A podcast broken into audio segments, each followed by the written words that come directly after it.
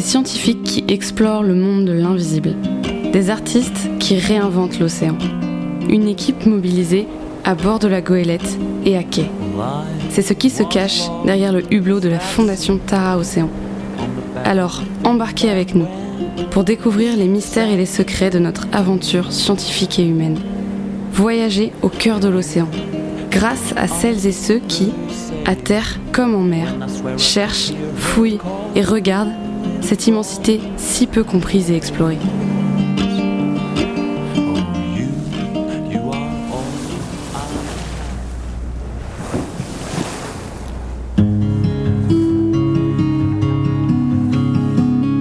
Depuis notre enfance, nous sommes bercés par les mythes et les légendes sur l'océan.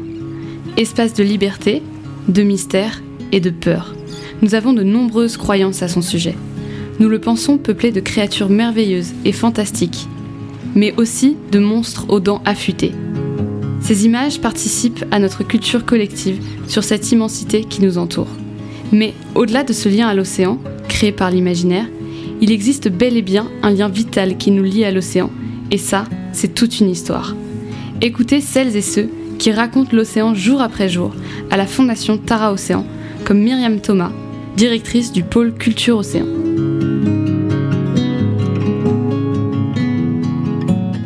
J'ai fait euh, à une époque de ma vie beaucoup de plongées sous-marines et euh, c'était l'endroit où euh, je me sentais extrêmement tranquille parce que c'était quelque chose de très personnel et un environnement en fait qui m'enveloppait et qui me rassurait énormément et d'avoir un sentiment en fait qui est presque le sentiment de voler en définitive, en tout cas de liberté.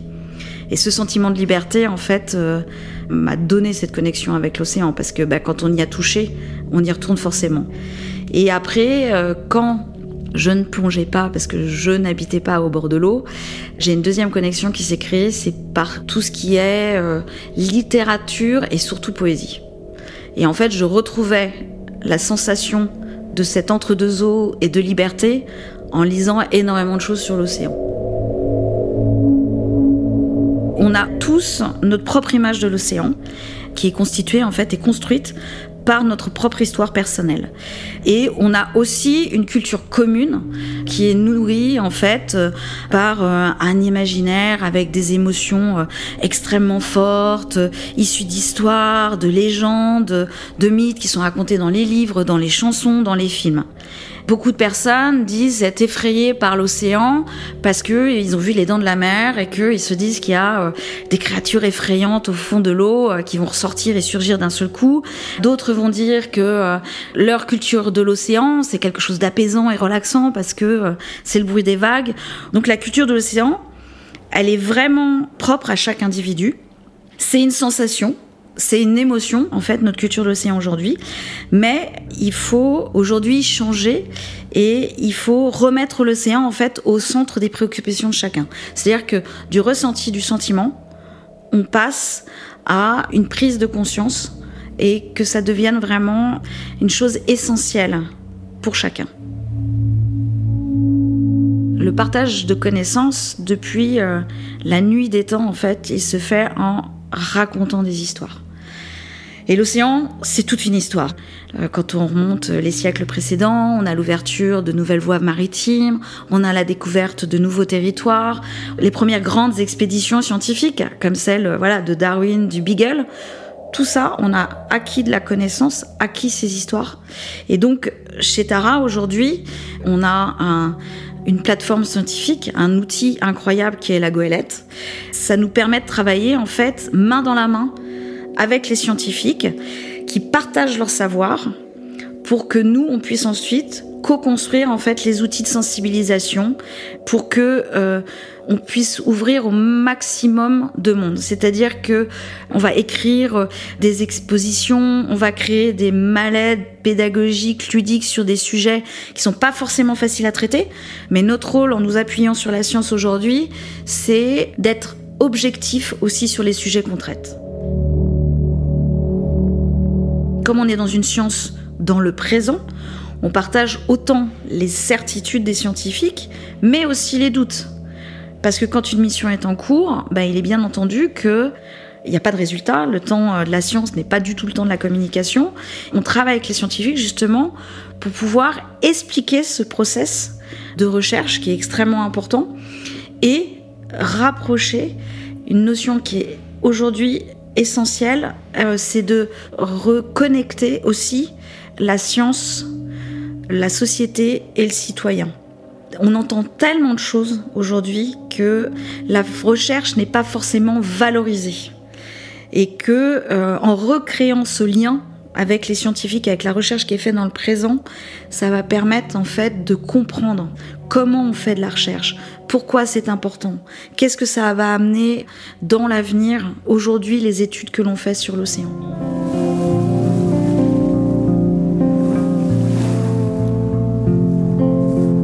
Le temps de la recherche est long. De l'échantillonnage jusqu'à la publication des résultats, plusieurs années peuvent s'écouler, ce qui peut créer un décalage dans une société où l'information va très vite. Pour comprendre la science, il est donc nécessaire de se reconnecter à sa temporalité.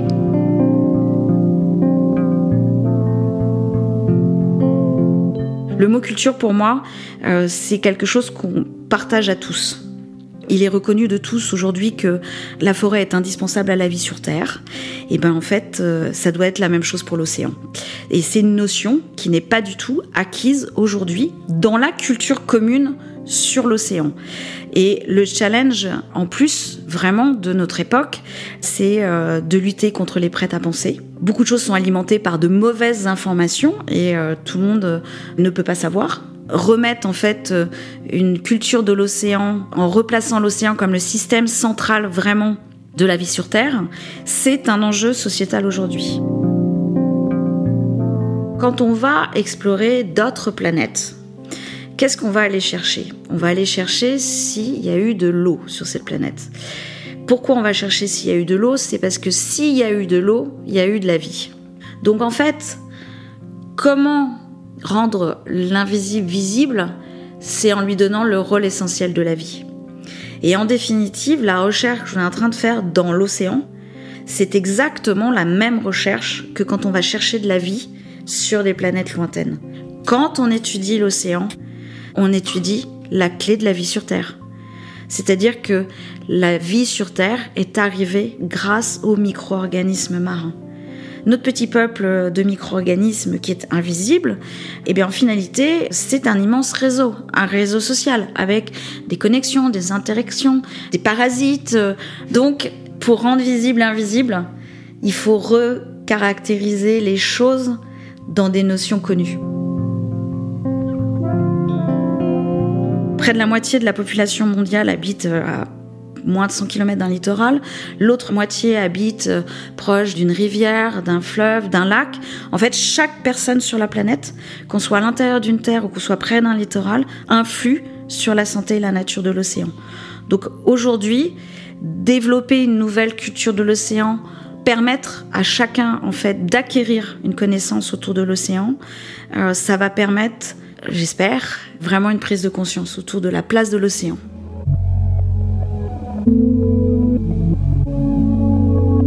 Il faut savoir quand même qu'il y a plus d'explorateurs, d'aventuriers qui ont marché sur la Lune que marché sur euh, les plus profondes failles dans l'océan. On n'a exploré que 5% de l'océan. Cette euh, méconnaissance du citoyen, elle vient aussi de notre propre euh, méconnaissance à nous. Aujourd'hui, la jeune génération doit être la locomotive vraiment d'une d'une éco-citoyenneté. C'est-à-dire qu'aujourd'hui, il faut qu'on ouvre euh, le regard de chacun et que, en donnant ces nouvelles connaissances, on raconte la bonne histoire. Et qu'on ne considère plus que comme l'océan, il est vaste, il est profond, on ne voit pas le bout, on peut l'utiliser, l'exploiter, s'en servir comme un outil. Mais plutôt, en fait, l'explorer et le comprendre pour qu'on change vraiment ce regard. C'est un peu le même système que quand quelqu'un est dans la rue, il jette un déchet par terre. Le déchet lui appartient plus parce qu'il l'a acheté par terre, il est plus sur lui. Quand on, jette des choses dans l'océan, quand ça se voit plus, ben on a l'impression qu'en fait euh, ça n'a aucun impact. On s'est débarrassé du problème. Et c'est ça en fait qu'il faut vraiment changer. Et c'est là où la science est extrêmement importante, parce que la science, elle permet d'étudier, de mesurer, de faire des projections, connaître l'impact, notre impact hein, sur la santé de l'océan.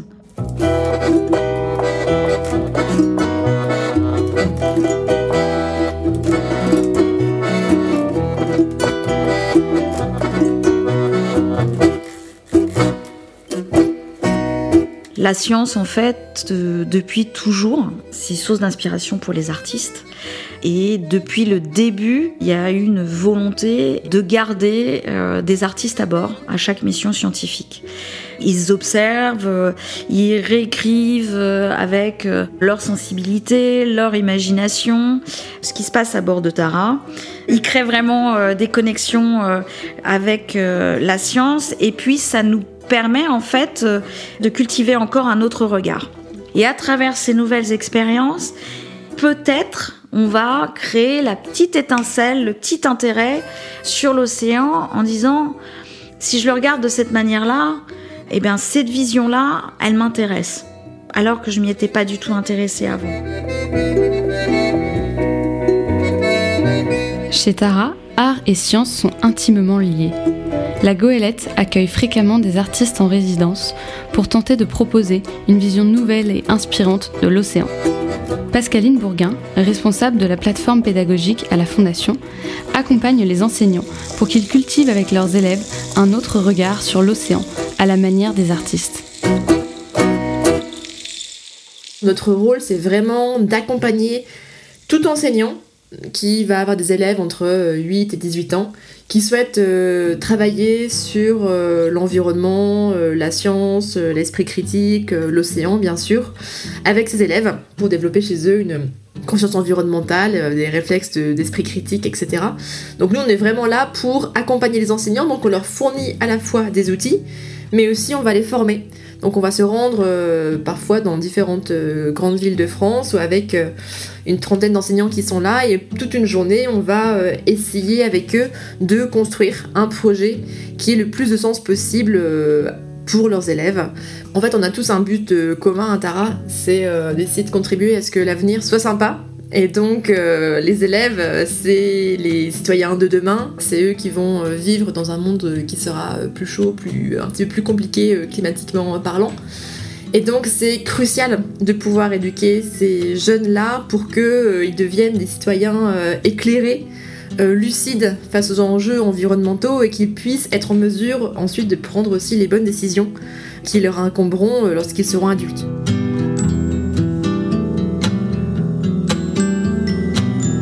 Les enseignants, ils ont un programme à suivre tout au long de l'année, euh, selon leur discipline.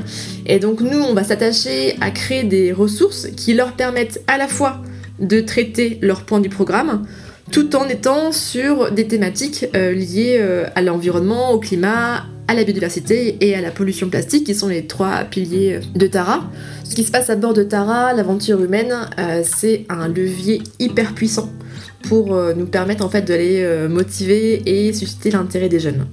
Euh, donc en fait c'est quelque part une façon de, d'hameçonner des élèves qui seraient moins portés sur, sur la science et donc on va mettre en place très fréquemment des temps d'échange avec l'équipage à bord du bateau, qu'il s'agisse des marins ou des scientifiques et privilégier en fait le plus possible cette création d'un lien d'humain à humain entre les élèves et Tara. Euh, donc euh, bien sûr euh, le, bateau, mais aussi des chercheurs, aussi des équipes à terre. Et donc ça nous permet comme ça effectivement de créer un lien, de susciter une interrogation, une curiosité, et puis dire bah, finalement ok c'est super ce qu'ils font sur le bateau, ils voient des dauphins régulièrement et tout, mais à quoi ça sert d'être sur ce bateau Qu'est-ce qu'ils y font exactement? Et là en fait pour nous c'est du coup forcément on s'engouffre dans cette porte d'entrée là pour pouvoir après leur parler de science, pour euh, susciter leur intérêt. Et on s'attache aussi beaucoup à montrer euh, les jeunes femmes scientifiques aussi. On a souvent encore aujourd'hui hein, une vision très poussiéreuse de la recherche, du vieux euh, monsieur avec sa longue barbe blanche et sa blouse toute décrépie, etc. Donc là, on s'attache vraiment avec Tara à donner un coup de jeune à cette image-là un coup de dynamisme et en général ça marche très bien et les élèves adorent euh, suivre le bateau et euh, ensuite du coup découvrir ben, toutes ces choses méconnues de l'océan comme euh, le microbiome, on n'avait pas idée que ça pouvait exister, le plancton avec ses formes hallucinantes, mais aussi la, pollution plastique. il y a plein de sujets comme ça du coup qui nous permettent de toucher plus de monde mais en entrant par ce côté humain qui est vraiment très précieux à Tara. On a effectivement, nous, un gros travail d'éducation déjà à faire auprès des enseignants pour qu'ils acquièrent une culture générale de qualité et rigoureuse sur les thématiques euh, qui nous tiennent à cœur, hein, donc euh, le climat, la pollution et puis la biodiversité, pour qu'après, en fait, eh les messages qu'ils vont eux-mêmes transmettre aux élèves eh restent vrais. Bien sûr, on a des ressources qu'on leur met à disposition qu'ils peuvent consulter pour acquérir cette culture générale. Le gros, gros, gros euh, axe que l'on développe aussi, c'est de les aider à structurer euh, leurs pensées pour qu'ils puissent programmer, planifier un projet. Ça, c'est ce qu'on appelle la démarche de projet. C'est une méthodologie, hein, tout simplement, que l'on retrouve dans différents domaines. Donc voilà, donc nous, on est vraiment là en soutien aux enseignants sur la méthodologie de projet pour qu'ils puissent étoffer un petit peu leur façon euh, d'enseigner auprès des élèves. Comprendre la science, c'est réussir à saisir le monde. La méthode scientifique est un outil essentiel pour y déceler toute sa complexité. En adoptant une rigueur scientifique dans la manière dont on reçoit les informations, on devient plus à même de déceler le vrai du faux.